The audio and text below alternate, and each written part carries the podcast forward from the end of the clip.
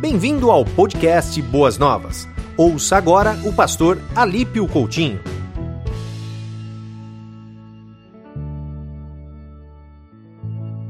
Difícil pregar aqui ao vivo sem você aqui. Eu vou tentar não chorar, hein? Mas não é fácil. Não é fácil. Você faz muita falta. Um domingo como esse, a gente lembra do nosso pastor aqui, trazendo mensagens maravilhosas, a igreja cheia. Ah, como você faz falta. Mas o nosso pastor, muito sabiamente, nos conduziu a, como essa igreja tem feito ao longo dos anos, falar sobre famílias no mês de maio. É, a gente, na verdade, é, percebe o quão importante é isso quando um filósofo como Pondé numa entrevista, ele diz que tão importante quanto o tempo que as famílias ficam juntas é também o tempo que elas ficam separadas, baseado ele em como as famílias estão vivendo momentos difíceis nessa quarentena, todo mundo confinado. Então, vai ser realmente muito importante, muito relevante esse mês inteiro nós estarmos aqui, os domingos e quartas-feiras, falando sobre o tema famílias. E para isso eu quero te convidar a abrir sua Bíblia, lá em Gênesis, capítulo, é, desculpe, capítulo 24, versículo 67. Gênesis 24, 67. Que diz assim: Isaac conduziu-se até a tenda de Sara, mãe dele, tomou a Rebeca, e essa lhe foi por mulher. Ele a amou assim foi Isaac consolado depois da morte de sua mãe.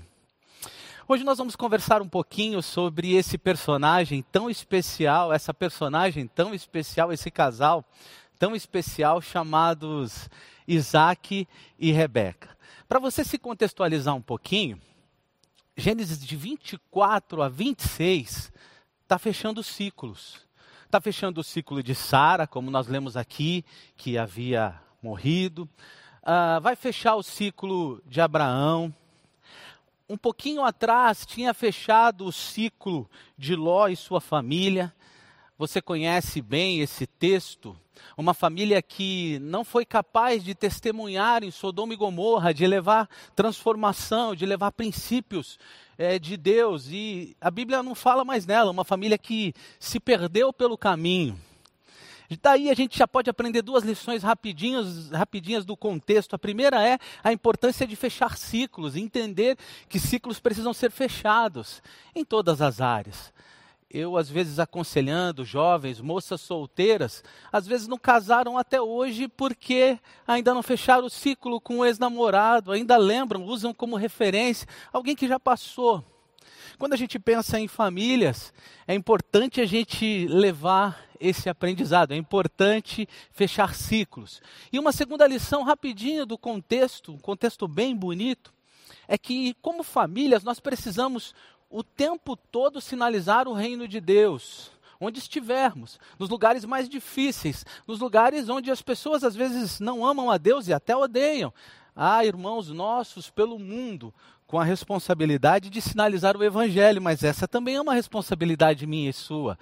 No meio onde vivemos, os nossos prédios, entre as nossas famílias e em tantos outros lugares.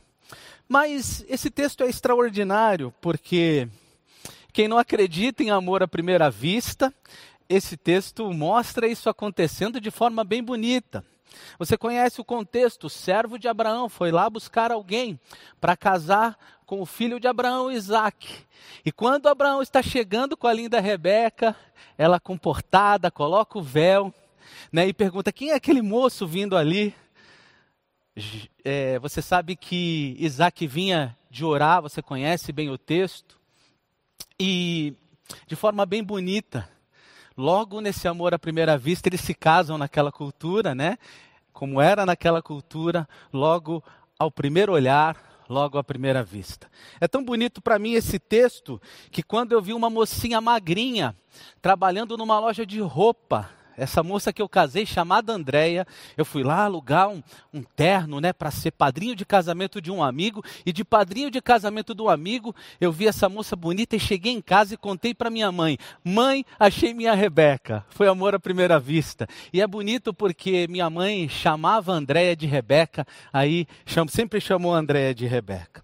Mas, uh, olhando para o tema família, a gente tem que lembrar que houve uma pesquisa uh, em 2017, onde as pessoas perguntaram sobre satisfação com a família, não só casamento, satisfação. Estavam tranquilos no relacionamento pai e filho, relacionamento marido e esposa, relacionamento com a sogra. Amém? Dá um amém bem grande aí que você vai marcar um ponto com a sua esposa. Você faz aí um hashtag Eu Amo Minha Sogra. E nessa pesquisa, irmãos queridos, é, houve 50% das pessoas disseram que tinham alguma reclamação com relação à família. Filhos com relação a pais, esposos, esposas, um com relação ao outro, sogras, cunhados e tantos outros. Porque a família nem sempre se resume, na verdade não se resume apenas naquele núcleo conhecido por todos nós. Casamento, então, é família, não é muito fácil o convívio, cada um nasce com um temperamento, com um jeito, né, com uma forma de pensar.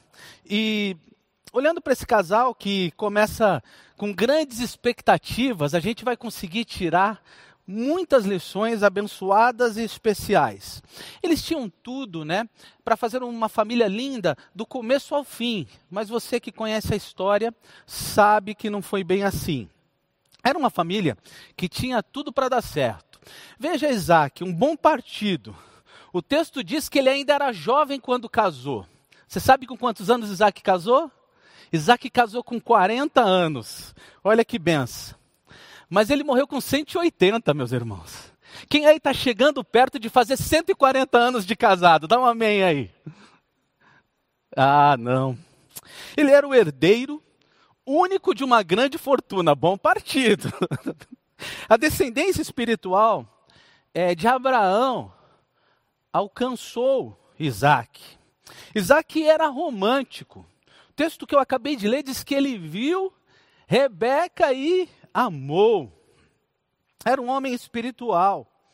A gente pode pegar vários textos, mas se você quiser voltar um pouquinho, no capítulo 24, versículo 63, você vai ver que ele estava orando antes do encontro com Rebeca. A única coisa que a Bíblia não fala sobre ele é que ele era bonito. É engraçado isso, né? Talvez minha irmã tenha, um, qual o pastor Wagner gosta de dizer, tem um gorila sentado aí do seu lado. Olha as outras virtudes dele, tá? Mas se ele é bonito, diz para ele que ele é bonito, viu? Vai fazer bem. Aproveita esse momento, olha para ele, tá vendo como dá para fazer? Olhe para o irmão que está do lado, olha para esse gorila aí e fala assim: você é bonito. Isaac não era, mas você é. Não, não, não sei se era ou não, mas a Bíblia não diz que era. E Rebeca, quem era essa menina? Essa Rebeca, é, essa jovem foi escrita, foi escolhida, desculpe, de forma muito criteriosa. Abraão estava decidido a orientar os seus filhos na área do casamento, com relação a casamento. Irmãos queridos, aproveito aqui para pegar outro princípio para a nossa família importante. Você tem falado com seus filhos a respeito de casamento, de quem devem ser as pessoas que eles deveriam escolher para casar, quais os critérios bíblicos, como o Senhor ensina, como a palavra ensina. Você tem orado pelos futuros genros? Você tem conversado com seus filhos do que de fato eles precisam buscar na pessoa que irão casar? Porque esse mundo pós-moderno está colocando um monte de minhoca aí, desculpa a expressão, desculpa usar aí é, essa expressão, mas está colocando um monte de dúvida na cabeça dos nossos familiares, tentando ensinar um romantismo, uma ideia a respeito de quem você vai casar, muito equivocada. Mas Abraão procurou o seu servo mais velho, experiente. Esse servo buscou orientação divina, capítulo 24, versos 7 e 14. Se você está com a sua Bíblia aí, você pode conferir. E quem é essa Rebeca que esse servo encontrou? Ela era uma mulher é, com muitos dotes é, desejados para a época. Ela era bonita, capítulo 24, versículo 16, trabalhadora, verso 15, prestativa, capítulo 24, verso 20, amada, decidida, recatada, versículo 65. E pode perceber que esse amor perdurou. A gente ainda encontra, né, lá na frente esse amor desse casal tão lindo. Se você depois quiser conferir, capítulo 26, versículo 8, a gente vai ver essa cumplicidade, né? A gente vai ver. É, eles sendo vistos ainda se acariciando, trocando carinho mesmo, depois de um certo tempo de casados. Então, se você percebe dois jovens assim, você pensa: esse casamento tem tudo para dar certo. Mas como todos nós como todos os seres humanos. Os patriarcas não eram diferentes. Na verdade, é bem legal ver Deus escolhendo pessoas com virtudes e defeitos, famílias com pontos positivos e pontos negativos. Por que, que é bonito ver isso? Porque Deus escolheu, escolheu seres humanos para sinalizar o reino dele. Gente que acerta e gente que erra. Gente que e muitas vezes vai marcar golaço e às vezes vai pisar na bola, usando a analogia do futebol. Gente que vai realmente dar grandes exemplos, mas que às vezes vai falhar. Mas Deus não desistiu de, dos patriarcas e Deus não desistiu da nossa família. E o que nós vamos fazer aqui essa manhã, nessa introdução é, da, do mês da família? A gente vai olhar para os erros e acertos desse casal. A gente vai perceber, por exemplo, Isaac decidir não se misturar com povos estranhos, seguir a orientação do pai, acerto. A gente vai perceber por exemplo, o servo de Isaac buscar, né, ser o cupido de Isaac, buscar fazer tudo em oração, acerto. A gente vai perceber Isaac recebendo, acolhendo os conselhos do pai. A gente vai perceber Isaac, por exemplo, dos patriarcas, a Bíblia não fala que ele tenha se envolvido com poligamia, ele só teve Rebeca. Abraão é, teve esse problema, e depois o seu filho Jacó também né? Então a gente vê ele, um, um, Isaac, um homem fiel, mas ele também erra bastante. E a gente vai olhar para esses acertos e erros e vai aprender aqui algumas coisas importantes para a nossa família, para aplicar em casa, para fazer aí lição de casa. Nenhuma pregação deveria ser feita sem que fosse colocada em prática, já disse certa vez um grande pregador. Então, querido, aperte os cintos e vamos olhar aqui para os defeitos, para os erros e acertos desse patriarca e vamos aprender princípios importantes para lidar com a nossa família. A primeira coisa que a gente percebe em Isaac é que ele era um homem de oração. A Bíblia vai mostrando para a gente Isaac orando em vários momentos da sua vida. Oração para ele era um estilo de vida, né? O verso 63, capítulo 25, versos 21, 26. Ele ora por exemplo, por sua esposa, que era estéreo, pela sua geração, pela sua descendência. Ele era alguém que buscava Deus em todas as coisas. Ele entendia oração como um pilar importante para sua família. Ele entendia que não podia viver sem orar, não podia caminhar sem orar, não podia decidir sem orar. A gente percebe Isaac em vários momentos orando, falando com Deus, buscando a vontade de Deus. Por que, que Isaac faz isso? E por que, irmãos, Homens, nós devemos fazer isso, mas se não tem um homem na sua casa, minha irmã, e você é responsável por essa casa, assuma esse compromisso. Porque nós temos que cumprir o papel de sacerdotes do lar. Nós temos que mostrar para a nossa família, de forma prática, a fé que está no nosso coração. Quando nós oramos com os nossos filhos, pelos momentos de alegria e gratidão, pelos momentos duros, a gente mostra para os nossos filhos, a gente apresenta para os nossos filhos uma fé coerente, correta, alinhada com aquilo que acreditamos. Não é uma oração de almoço, uma oração de café da manhã, viu, meus irmãos? É reunir a família para colocar questões diante de Deus. Orar com a família é importante para ensinar também os seus filhos a prática da oração. Ensinar os seus filhos sobre o relacionamento com Deus através de oração. Ensinar a sua família sobre a importância desse princípio. E também, quando oramos, mostramos dependência de Deus. A oração traz vínculo de fé para a família. Nós colocamos diante de Deus as nossas questões, tendo a certeza que Ele quem cuida de todas elas. Mas, às vezes, em algumas famílias, a gente troca a oração pela, pela reclamação. Já pensou? Oração, reclamação. E reclamação, murmuração, na verdade, atinge o nosso Deus. Quando a gente reclama, quando a gente murmura, a gente mostra que não está satisfeito com os rumos que Deus tem dado para a nossa vida. Irmãos queridos, nos dias difíceis, Deus é Deus. Nos dias difíceis, as coisas continuam debaixo do controle dele. E quando oramos, mesmo nos dias difíceis, cravamos no coração dos nossos filhos uma fé inabalável.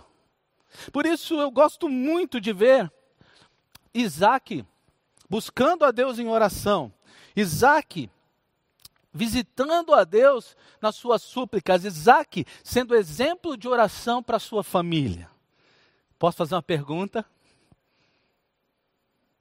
Quanto tempo faz que você não ora em família? Quanto tempo faz que você não reúne a sua família para colocar diante de Deus as bênçãos, as lutas, as questões da sua família?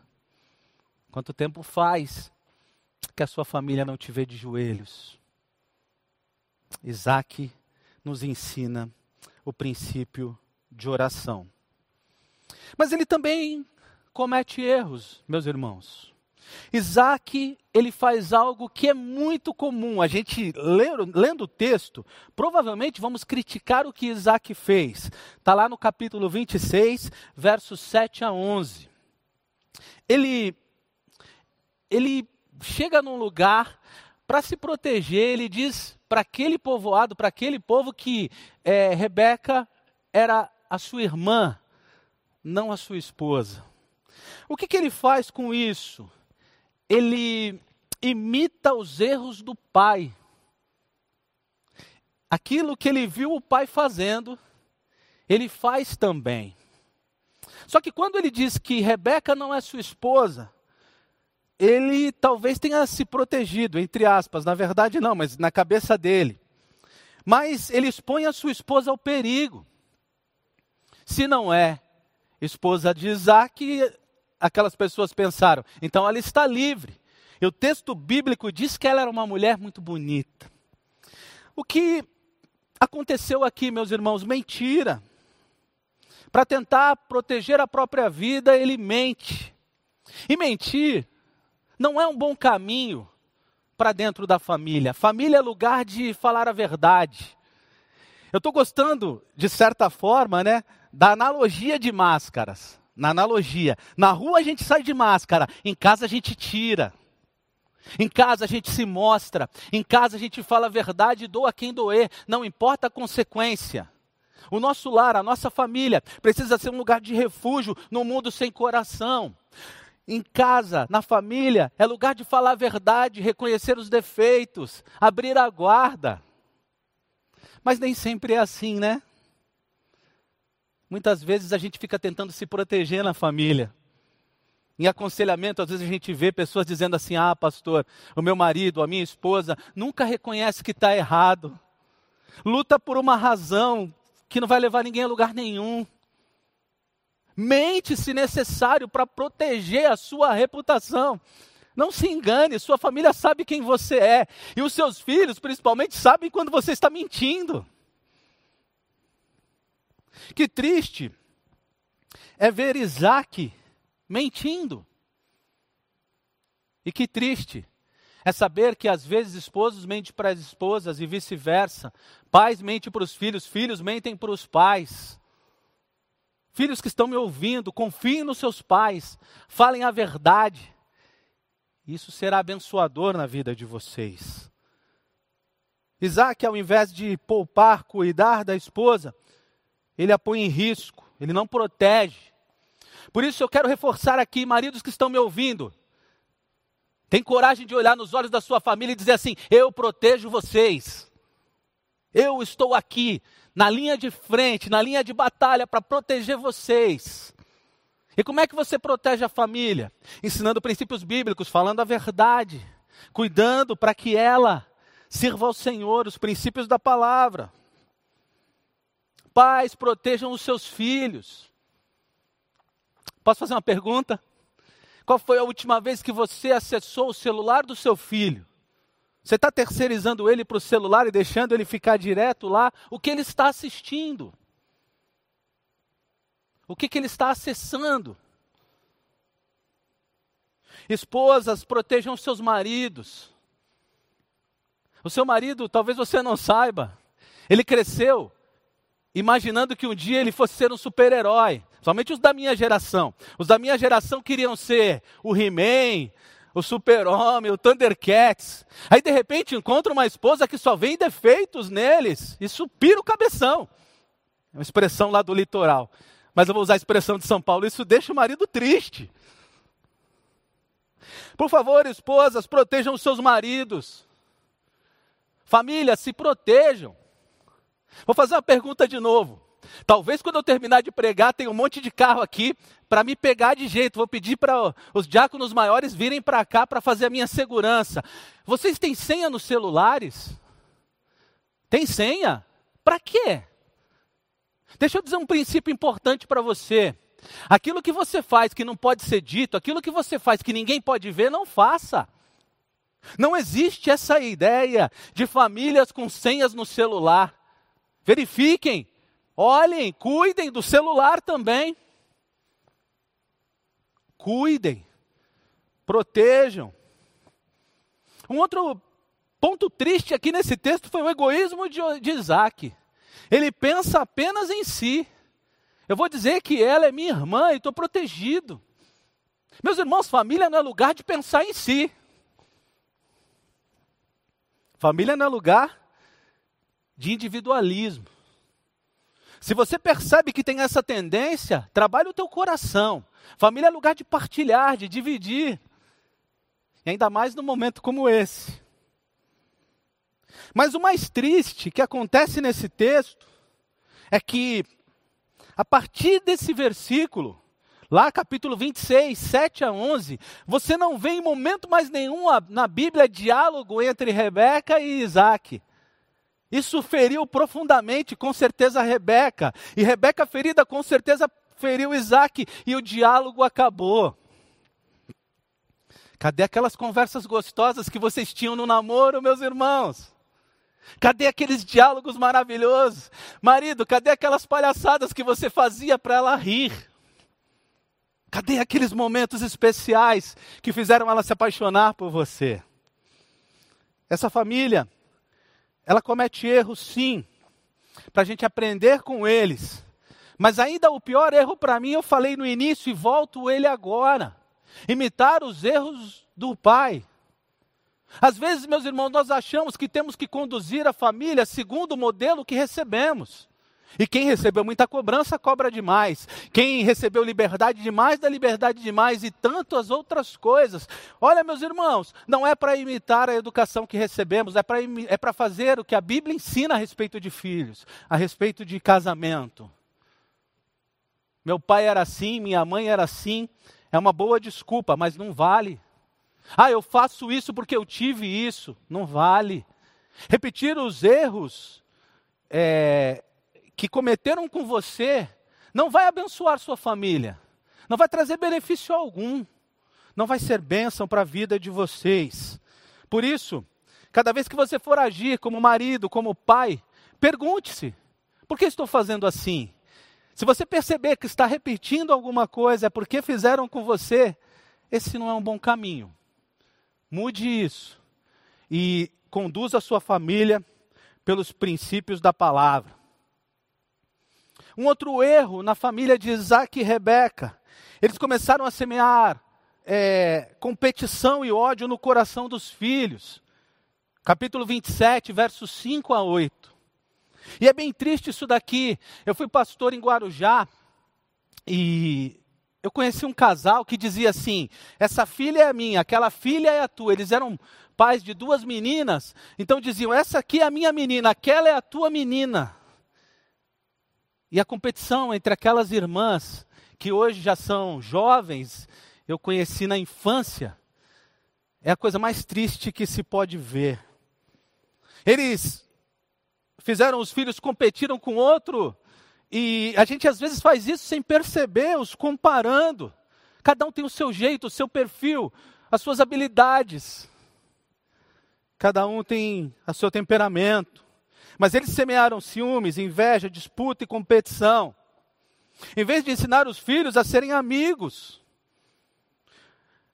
Rebeca chega ao cúmulo de ensinar o filho a mentir.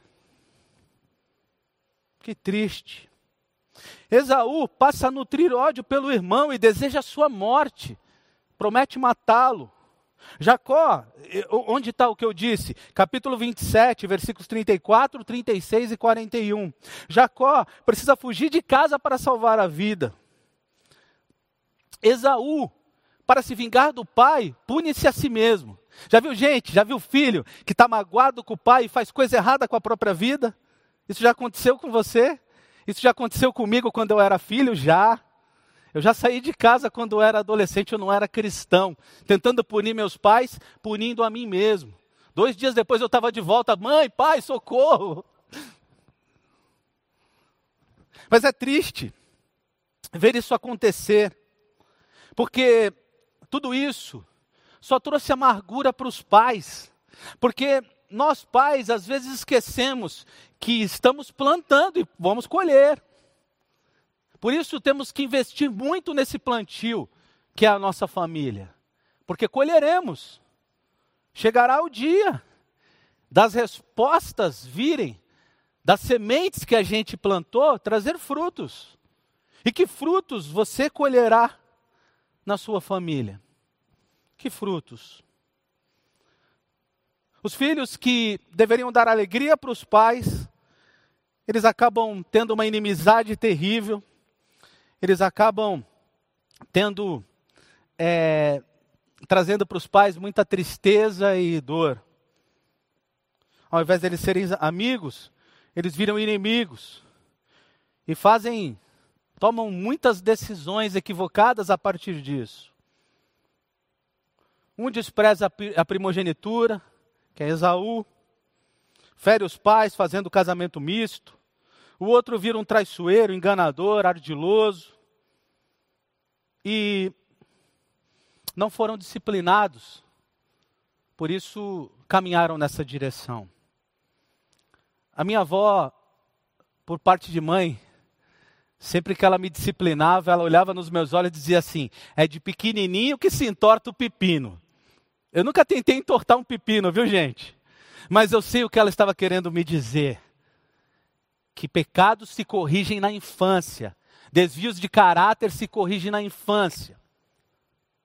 E para isso, precisamos estar atentos às ações dos nossos filhos. Fingir que não vê, deixar para lá, só vai trazer frutos complicados no futuro. Em vez de serem corrigidos, eles foram estimulados. E às vezes, meus irmãos, desculpa ser tão contundente, às vezes nossos filhos são estimulados a pecar olhando para os nossos pecados. Nós somos os modelos em nossas casas. E precisamos de fato agir como pregamos. Eu gosto da frase de um capitão que conduziu meu curso de cabo no exército, ele dizia assim, aquilo que a, a frase não é dele, eu não lembro o autor da frase, mas ele dizia a frase, ele usava a frase: aquilo que você faz soa tão alto que o que você diz ninguém escuta. O que, que um conselheiro bíblico faria com aquela família? Vamos trazer para nós. Ele sentaria com aquelas pessoas, apontaria os erros. Para consertar é preciso reconhecimento. E levaria aquela família a se perdoar. E levaria aquela família a um princípio que está faltando dentro de muitas famílias: o princípio do perdão. O princípio de olhar nos olhos e dizer assim: Eu tenho falhado com você, me perdoa. Como o pastor Wagner ensina sempre aqui, dá nome ao pecado. Qual é a falha que você tem cometido? Eu lembro uma vez fazendo um aconselhamento, um rapaz falou assim: Pastor, eu queria ser o senhor. Eu falei, por quê? Tudo que o senhor fala, minha mulher dá razão. Ela confia mais no senhor do que em mim. Eu falei, misericórdia. Às vezes, a gente vai falhando com o outro, ferindo o outro, e precisamos reconhecer e pedir perdão. Um conselheiro bíblico reuniria aquela família e diria algumas coisas. Por exemplo, ele diria a Isaac: Você começou muito bem, você é um grande homem, mas você terminou envergonhado. Você é um grande empresário, um homem rico. mas um marido descuidado, um pai parcial. Isaac, você precisa consertar sua vida, reconhecer os seus erros e resolver essas questões, perdoando e sendo perdoado. Isaac, você é omisso. Você sabia que Deus tinha prometido que o maior serviria ao menor, porque você não conversou, não ensinou isso para os seus filhos. A Rebeca, um conselheiro diria: Rebeca, você perdeu seu filho predileto, você perdeu o respeito de Esaú, você traiu seu marido e não levou Deus a sério. Você não confiou que Deus resolveria as coisas, Rebeca. Você armou uma guerra dentro da sua casa, com mentiras e conspirações. Rebeca, arrependa-se do seu pecado. Confesse o seu pecado e acerte as coisas com a sua família. A Jacó, um conselheiro diria: Jacó, você percebe que você perdeu a casa, perdeu a mãe protetora e nunca mais irá vê-la. Foi o que aconteceu, não viu mais a mãe. Perdeu o amor do irmão, perdeu a consciência tranquila. Você sai como mentiroso, traidor. Você sai com a consciência culpada. Você deixa um pai enganado, um irmão traído e uma mãe protetora fracassada. Esaú. Esaú foi pai de uma nação que se distanciou de Deus. A Esaú, um conselheiro diria: Esaú, você desprezou as coisas espirituais, você vendeu a sua primogenitura, você trocou por um prato de lentilhas, você foi imediatista, você não confiou em Deus. Arrependa-se do teu pecado, Esaú. O texto bíblico diz, Esaú, que você quer se vingar. E a vingança não é um caminho. Por isso, um conselheiro bíblico confrontaria os pecados daquela família. Para quê? Para que aquela família alcançasse a expectativa que se tinha a respeito dela quando ela iniciou. Ser feliz de verdade, ser feliz para sempre, servir ao Senhor de toda a vida, com toda a vida, com todos os princípios e com todo o coração. Eu termino fazendo uma pergunta muito simples para você. Olhando para tudo que você viu aqui, como está a sua família? Como está seu relacionamento conjugal? Próximo, amoroso, a cumplicidade ou distante? Há amor comprometido, há serviço, há, há carinho, ou isso foi se perdendo? Na sua família há fidelidade, há verdade, ou há brigas, mágoas e tristezas dentro do seu lar? Como seus filhos se relacionam? Eles são amigos? Você os trata de forma justa, parci parcial ou imparcial? Como está a comunicação dentro da sua casa? Como está a reverência com as coisas de Deus? E por que eu pergunto tudo isso? Porque eu tenho certeza, porque somos pecadores, você e eu, que alguns pecados que eu citei aqui nesses personagens podem ser encontrados na sua casa e infelizmente na minha. Eu disse tudo isso para que você se corrija e não tenha o fim dessa família. Os irmãos Jacó e Esaú fazem as pazes 20 anos depois. Mas Rebeca já havia morrido sem ver isso. E Abraão era muito idoso para poder acompanhar as bênçãos que poderia ter alcançado aquela família. Eu termino te perguntando o seguinte: não sei, mas quais as áreas que precisam ser corrigidas aí dentro da sua família? Quais as áreas precisam ser acertadas? Onde é que você precisa reconhecer e pedir que o Senhor coloque a mão para que a bênção dele chegue? Quero orar pela sua família. Se você se sentir bem, se você achar legal, fica de joelho aí na tua casa, de mãos dadas com os seus. Se você quiser, fica de pé. Abraça a tua família. Abraça a tua família e vamos colocá-la diante de Deus. Obrigado, Senhor, pela oportunidade de chegar na casa dos meus irmãos, pela tua palavra, que não esconde os erros dos heróis dela. Mostra aqui claramente onde falhou Rebeca, onde falhou Isaac, onde falhou Abraão, onde falhou Esaú, onde falhou Jacó, mas mais do que isso, mostra onde temos falhado. Quando olhamos para esses personagens, também percebemos onde podemos melhorar, onde podemos de fato alinhar as coisas ao teu coração e à tua palavra e fazer da nossa família uma família muito abençoada.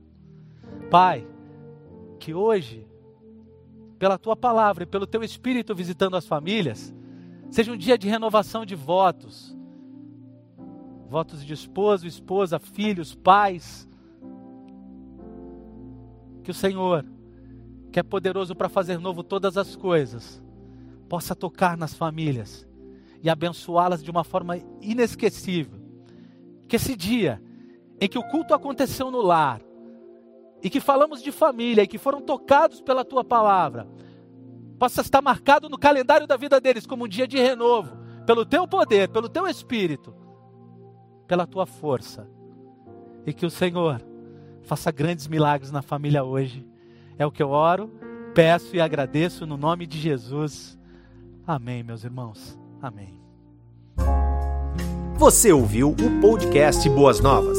Se você quer saber mais sobre a nossa igreja, nos siga no Instagram em arroba Igreja Boas Novas e nos siga também no nosso podcast.